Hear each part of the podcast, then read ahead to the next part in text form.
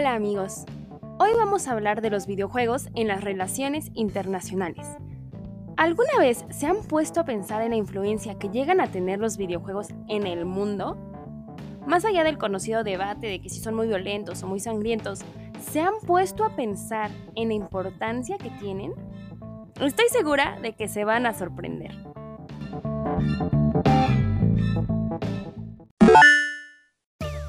El chisme va a estar bueno. Bienvenidos al segundo episodio de Chismecito Internacional, un podcast para mantenerte informado, chismeando. Miren, a mí me parecen particularmente interesantes los videojuegos porque a diferencia de cualquier otro medio de entretenimiento, como la industria de la música, los libros, la televisión o el cine, los videojuegos no solo dan información al receptor o destinatario, sino que te involucran activamente en la toma de decisiones. Vas a estar inmiscuido en el dilema moral y en el emocional. Eso quiere decir que te dan el poder de elección.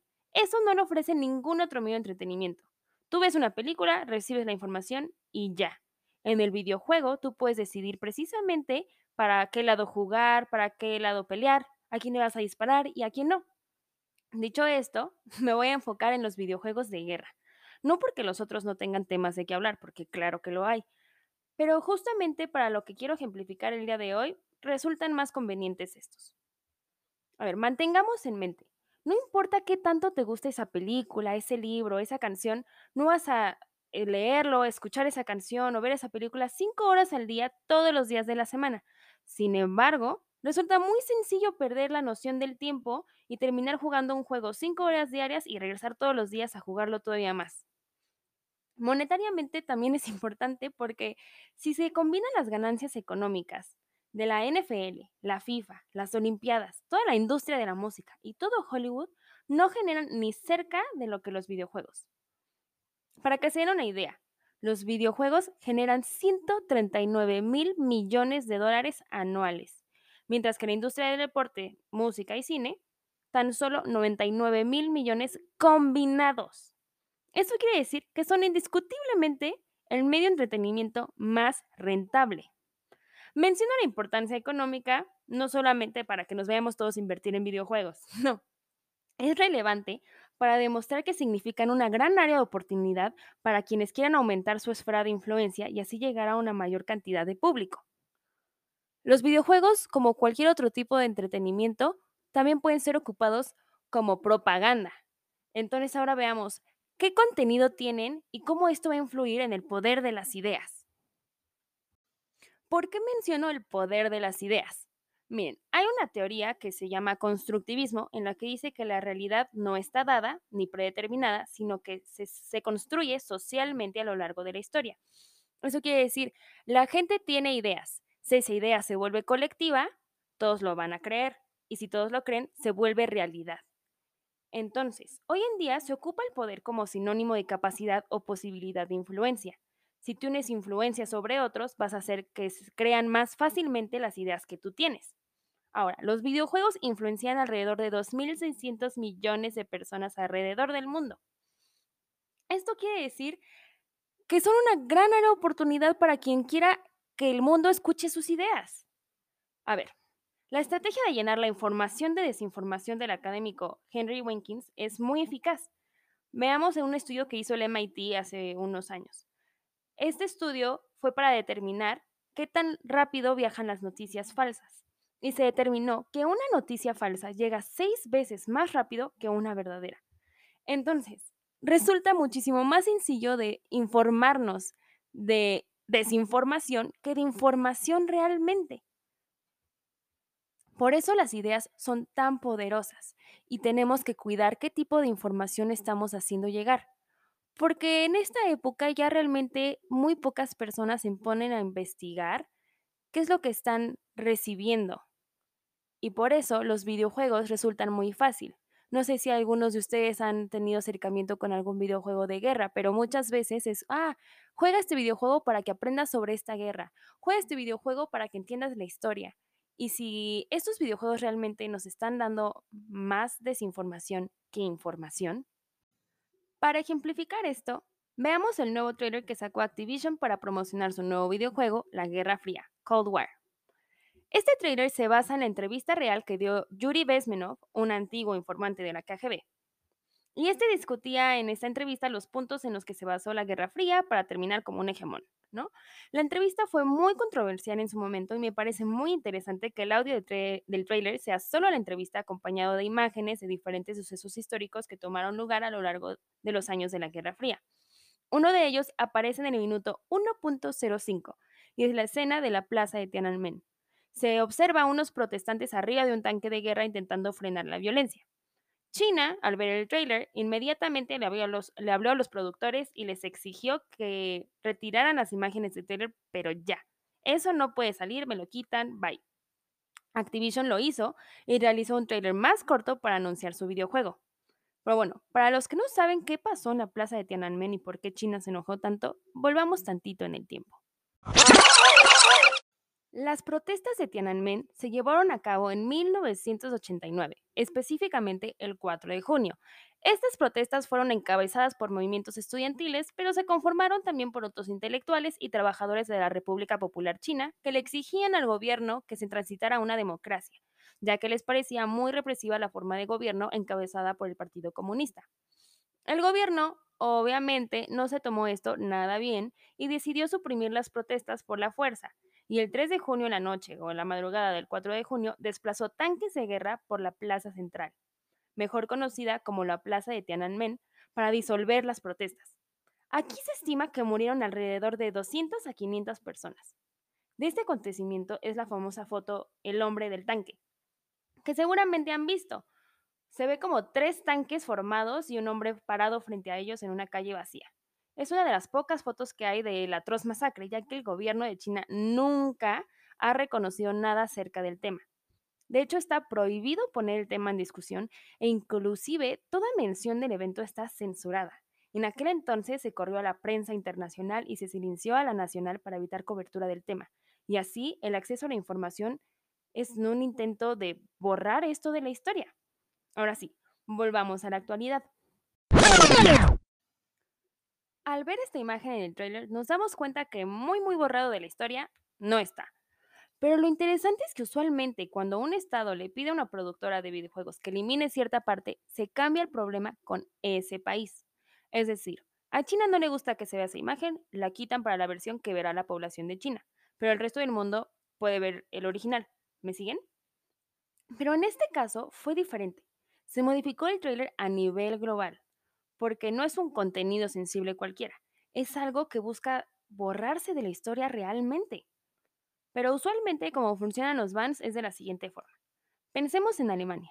Derrotan al partido nazi, se acaba la Guerra Fría y desde 1990 hasta 2018 se impuso un ban a todos los videojuegos que contuvieran temáticas de la Segunda Guerra Mundial o de los nazis. Las versiones alemanas no podían contener imágenes de suatiscas, personajes que se parecían a Hitler, ni que tuvieran su emblemático bigote. Ni siquiera podían escuchar la palabra Hitler ni la palabra Führer. Las versiones del resto del mundo no estuvieron censuradas. Sin embargo, para acceder a Alemania debían modificarse, ya que se consideraba que el problema seguía muy fresco como para poder acceder a este contenido sin considerarlo propaganda. De cierta forma, se catalogó a la población alemana como no lo suficiente madura para recibir ese contenido y verlo solo como una forma de entretenimiento. ¿No les parece loco que apenas hace dos años y cachitos eliminara ese ban? O sea, apenas pudieron convencer al mundo de que son maduros y así consiguieron el permiso, por así llamarlo, del mundo para que pudieran ver este tipo de contenido. Vamos a analizar dos videojuegos específicamente para que superentendamos la influencia de los videojuegos en el mundo. Primero, Call of Duty Modern Warfare 2. Este videojuego salió en 2009. La trama se basa en que es un agente de la CIA llamado Joseph Allen y este busca ganarse la confianza de un terrorista ruso llamado Vladimir Makarov. Joseph debe ganarse esta confianza tiroteando en el aeropuerto internacional Sakhaev en Moscú. Este aeropuerto es ficticio. La misión se llama No Ruso o No Russian, porque deben hablar solo inglés para que parezca que el ataque provino de Estados Unidos y así justificar que Rusia inicie una guerra contra Estados Unidos, que en este caso sería la Tercera Guerra Mundial.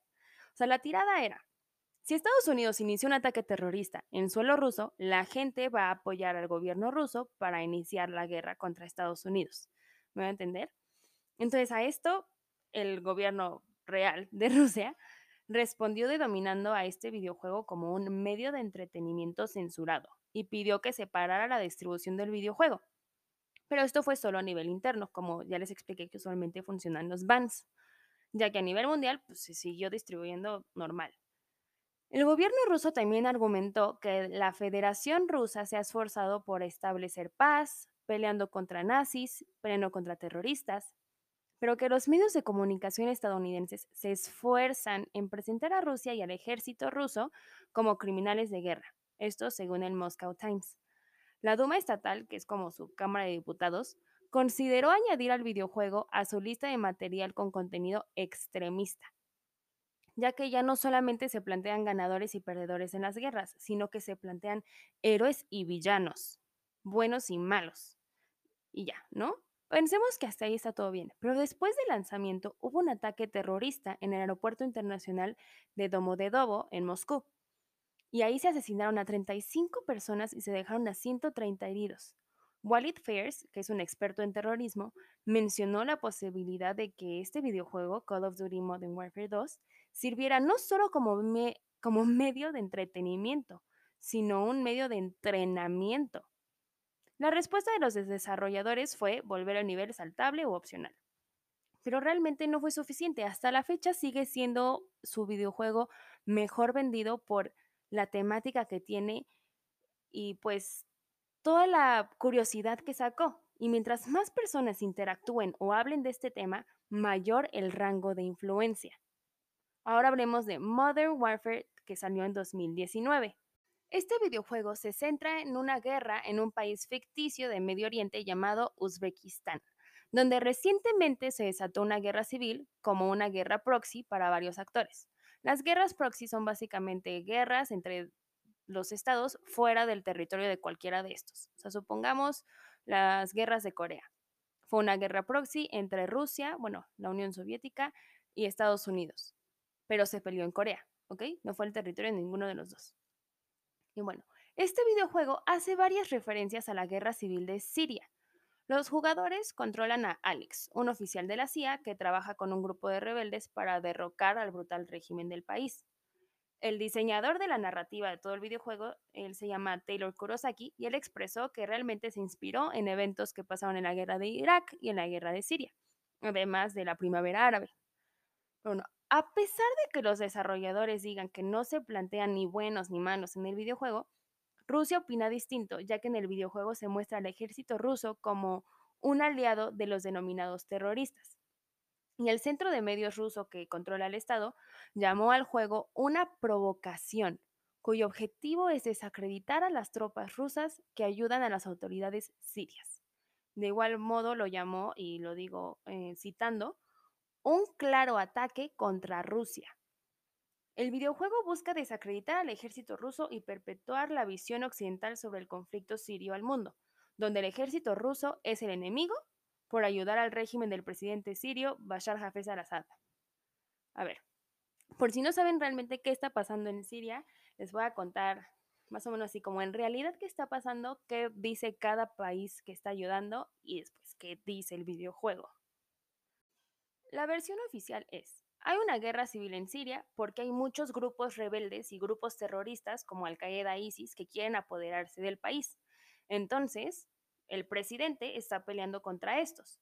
Bashar al-Assad está peleando para que no surjan muchos grupos rebeldes y tomen el poder, para que los terroristas no tomen el poder, y está tratando de controlar el país. Esa es la versión del gobierno sirio. Entonces, para esto, Rusia dice que va a apoyar al gobierno de Bashar al-Assad para derrotar a los grupos terroristas porque no le conviene que pues el gobierno se controle por terroristas. Mientras que Estados Unidos dice que no, que Bashar al-Assad trabaja con los terroristas e incluso les ayuda a bombardear y que el gobierno emplea armas químicas contra su propia población. Entonces, que Rusia esté ahí quiere decir que Rusia apoya a Siria y a los terroristas. O sea que para Estados Unidos, Rusia, los terroristas y Bashar al-Assad son uno mismo, y son los malos. Por otro lado, nunca se ha comprobado la existencia de las dichosas armas químicas. Rusia, de hecho, dice que es un invento de Estados Unidos para justificar su entrada, así como lo hizo en Irak, diciendo que había armas de destrucción masiva, y cuando llegaron, pues nunca encontraron esas armas.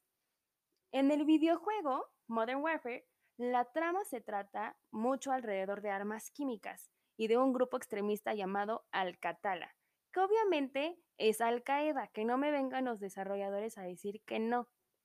Y bueno, los críticos rusos interpretan el videojuego como una descripción malvada de los soldados rusos y una clara declaración política antirrusa. Además, en el videojuego los soldados de SAS y de la CIA no le disparan a las mujeres sin armas ni a los niños. Sin embargo, los soldados rusos sí lo hacen. Y entonces así los muestran como deshumanizados, fríos, crueles y aparte enfatizan la imagen negativa de los rusos.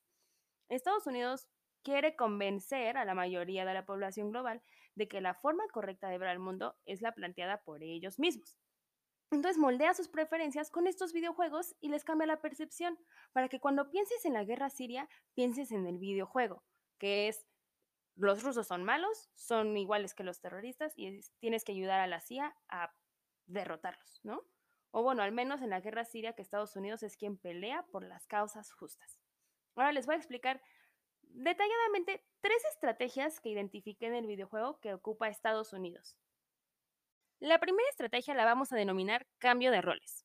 Quiere decir que un acto que en el mundo físico real fue realizado por un actor, en el videojuego lo va a realizar otro.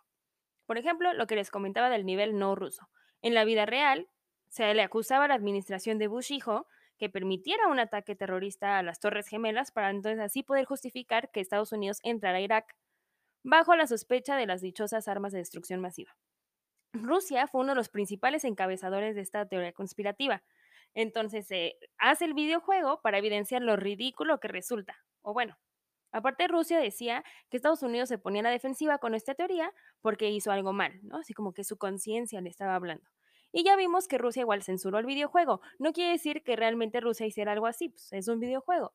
Pero pues, resulta ridículo, resulta ofensivo que se plantee el posible escenario en el que un Estado permita un ataque terrorista contra su propia gente para poder justificar una guerra, ¿no? Otro ejemplo es la campaña llamada Autopista de la Muerte. Esta sale en Call of Duty Modern Warfare 2019. La verdadera autopista de la muerte o Highway of Death fue una operación en la guerra del Golfo de 1991 y en esta Estados Unidos bombardeó la autopista 80 que está entre Irak y Kuwait para frenar la invasión que estaba planeando Irak hacia Kuwait. Estados Unidos atacó a los convoys de soldados iraquíes y ya cuando los tenían atrapados a todos los vehículos, siguieron bombardeando continuamente hasta que fue una masacre durante horas. Esto fue juzgado por toda la comunidad internacional y se llamó crimen de guerra. En el videojuego de Call of Duty Modern Warfare de 2019, es Rusia quien comete estos crímenes de guerra y así se plantea a ellos como los antagonistas. Además, pensemos en lo que decía de la guerra de la información. Aquí se plantea la inocencia de Estados Unidos, y es más probable que las nuevas generaciones se informen de la desinformación creada por este tipo de narrativas que por los libros de historia. Y si un joven escucha sobre la autopista de la muerte, va a decir, ah, sí, yo conozco eso, pero conoce la versión de Call of Duty no la verdadera. ¿Quién de ustedes sabía que esa campaña existía? La segunda estrategia es realidad alternativa. En la guerra psicológica se intenta cambiar la mentalidad de las masas a través de sistemas de propaganda. Tanto Call of Duty Modern Warfare 2 como la versión de 2019 se plantea una realidad donde los rusos son sádicos, asesinos, crueles y desalmados. El objetivo es emplear la estrategia de imponer realidades alternativas como dadas, es decir, desmoralizar al enemigo, que en este caso es Rusia. En realidad, Rusia dice que está peleando contra terroristas con un intento de unir y estabilizar Siria, mientras que Estados Unidos dice que está peleando contra un dictador y criminal de guerra que usa armas químicas. Hay incluso una misión en la que un avión ruso bombardea una ciudad y en esa misión se puede observar a los soldados rusos golpear, disparar y colgar a los civiles en las calles. Y hay muchísimas más partes que podría decirles, pero ya me estoy extendiendo mucho. Y bueno, la última estrategia que identifiqué es la influencia indirecta. Esta estrategia es en general hecha en todos los videojuegos porque muestran al mundo como quisieran que toda la población lo viera. Un mundo donde Estados Unidos pelea por las clases justas y los demás son los enemigos. Por lo tanto, les puedo decir que la Guerra Fría no ha terminado, solo ha transitado a una guerra híbrida donde integra los medios convencionales de la guerra con las nuevas herramientas tecnológicas y digitales que ofrece el ciberespacio, para que así puedan compartir ciertas ideologías con mayor facilidad y así posicionar su ideología y percepciones sobre las de otros estados. Hay temas tan politizados dentro de los videojuegos que incluso el ministro exterior de Siria, Walid al-Muayem, en 2016, tuvo que salir a decir que el ejército sirio no ha ni hará uso de este tipo de armas, de las armas químicas que menciona el videojuego. Y el Ministerio ruso de Relaciones Exteriores comenzó una propaganda que alegaba que los ataques químicos fueron organizados por los cascos blancos como parte de una conspiración occidental, que pretende justificar la intervención de la región, lo que les decía. Y en el videojuego se ve a Rusia con los terroristas empleando armas químicas y cuidándose con máscaras de gas y a los cascos blancos viéndolos y luego el ejército ruso los mata a los cascos blancos para que así no dejen testigos de sus crímenes de guerra. Entonces retoma lo que pasó en el, en el mundo real de cómo Rusia se opone a los cascos blancos y en el videojuego te trata de explicar por qué se opone. Así de, los mato para que no puedan ir después a decir que quien usa armas químicas soy yo. Bueno, según el Kremlin, estos videojuegos intentan lavar cerebros mostrando crímenes de guerra imaginarios de Rusia. Y ya, les dejo con esta reflexión. ¿Ustedes qué opinan? ¿Los videojuegos sí tienen poder o solo sirven para entretener?